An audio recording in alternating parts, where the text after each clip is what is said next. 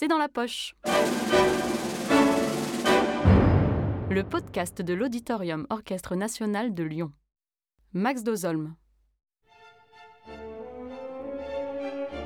Aujourd'hui au programme, la 7e symphonie d'Antonin Dvorak.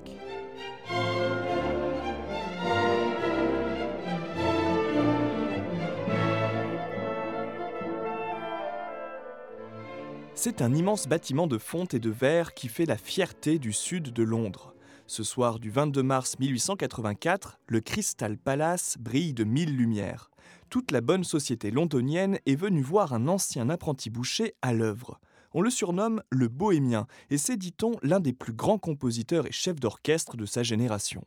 À la tête de l'orchestre de la Société philharmonique de Londres, Antonin Dvorak dirige ses propres œuvres et ne déçoit pas les quelques 12 000 spectateurs présents acclament Dvorak. Après ce concert mémorable, de grandes fêtes sont organisées. Les mondanités pleuvent, tout comme les commandes de nouvelles pièces. La Société philharmonique de Londres le nomme membre honorifique et lui demande d'écrire une autre symphonie, aussi brillante que la sixième qu'ils ont tant aimée. Dvorak est aux anges. Cela faisait longtemps qu'il voulait se remettre à l'écriture d'une œuvre orchestrale ambitieuse. Ce sera la septième symphonie, celle que beaucoup considèrent comme sa plus belle.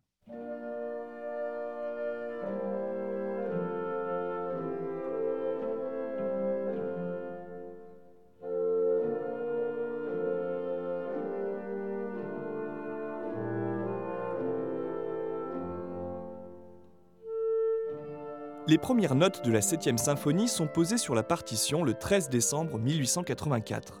Pendant un mois, Antonin Dvorak note des esquisses, des idées de mélodie et organise la structure de sa future œuvre qu'il achève en mars 1885. Pendant ces mois de travail, Dvorak est fortement inspiré par une autre symphonie, la troisième de son ami et mentor Johannes Brahms, qu'il a entendu plusieurs fois en concert.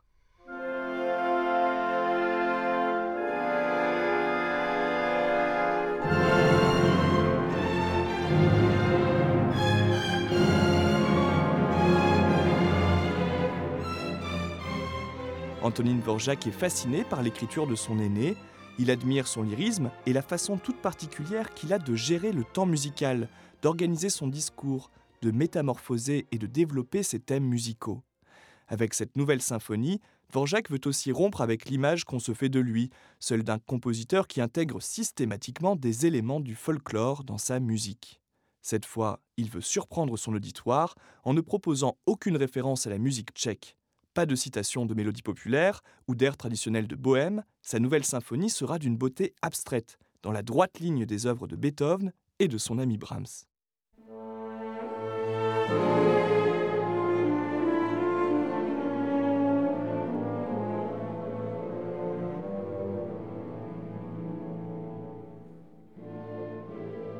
D'où vient l'inspiration? Voilà une belle question. Pour Dvorak, elle venait de Dieu.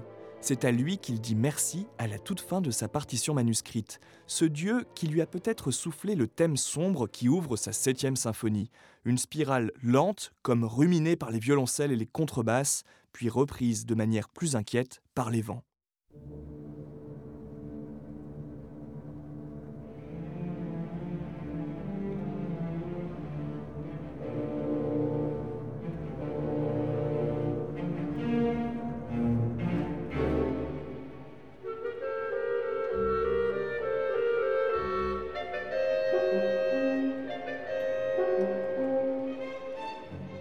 Ce thème inaugural et très sombre est venu à Dvorak lors d'une promenade qu'il faisait régulièrement aux alentours de la gare centrale de Prague. Ce jour-là, de nombreux voyageurs tchèques et hongrois étaient descendus d'un train en provenance de Budapest pour se rendre au Théâtre national de Prague. Un épisode a priori anodin, mais qui revêtait tout un symbole pour Dvorak, qui a toujours milité pour l'indépendance de la Tchéquie et de la Hongrie vis-à-vis -vis de l'Empire austro-hongrois. Lorsqu'il a vu cette foule chanter des airs populaires tchèques, interdits par les autorités, Dvorak entendait en lui un thème fier comme l'hymne sans parole d'une nation qui était encore à créer.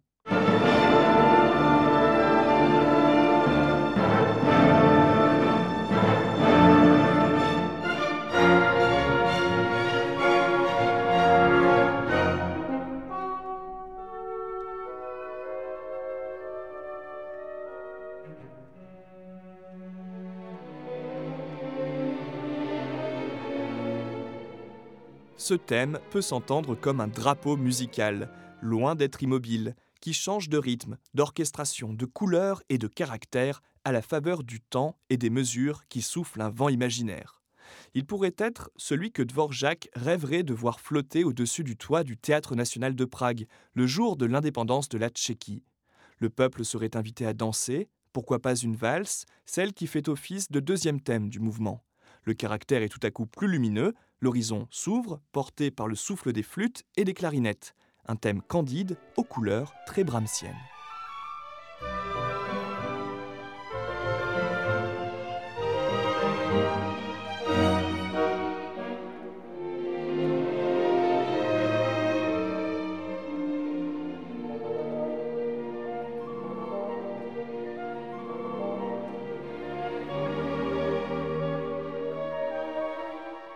Dvorak était croyant et avait une foi quasi religieuse en l'avenir. C'est peut-être pour cette raison que le second mouvement de la symphonie s'ouvre sur un thème joué par les vents, une mélodie qui ressemble au choral luthérien de Bach, avec son écriture en accord, verticale, comme les piliers d'un lieu sacré.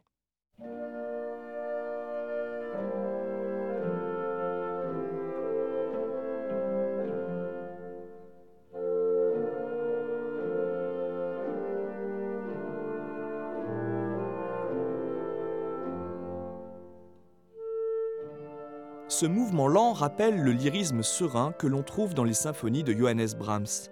Un sentiment d'éternité se dégage de cette page tranquille, jamais interrompue par quelques cadences ou accords brusques et dissonants.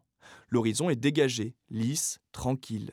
Lorsque le hautbois chante une dernière fois sa prière, nous apparaît alors un thème sublime, celui du troisième mouvement, l'une des pages les plus célèbres et populaires de Dvorak.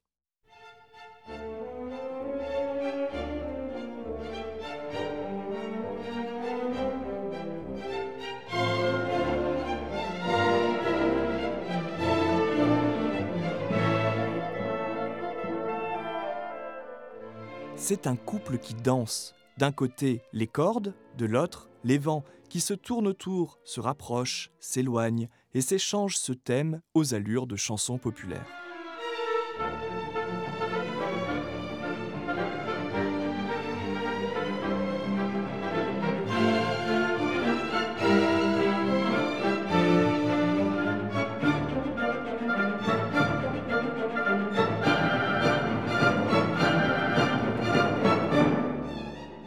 Bougre a plus d'idées que nous tous.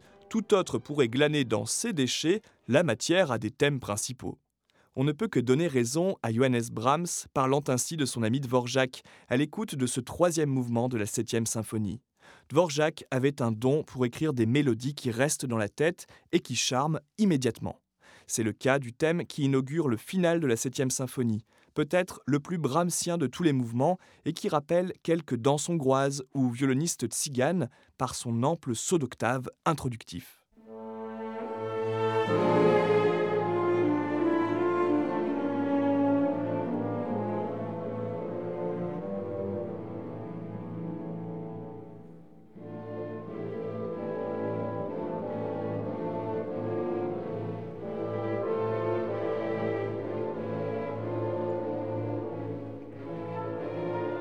La septième symphonie s'achève sur un grand épisode tragique.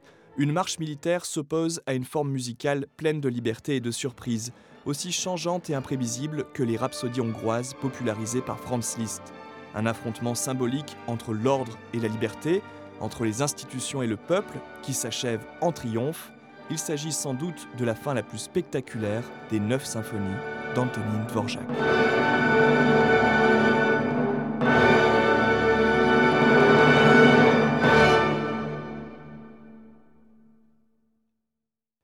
Cet épisode a été produit par l'Auditorium Orchestre National de Lyon. La version de la 7e symphonie utilisée ici est interprétée par l'Orchestre Philharmonique Slovaque, dirigé par Stephen Gusenhauser. Cette version est à réécouter dans son intégralité sur la plateforme de streaming Vialma. Si vous avez aimé ce podcast, n'hésitez pas à le commenter, le partager et l'ajouter dans vos favoris sur les différentes plateformes de streaming.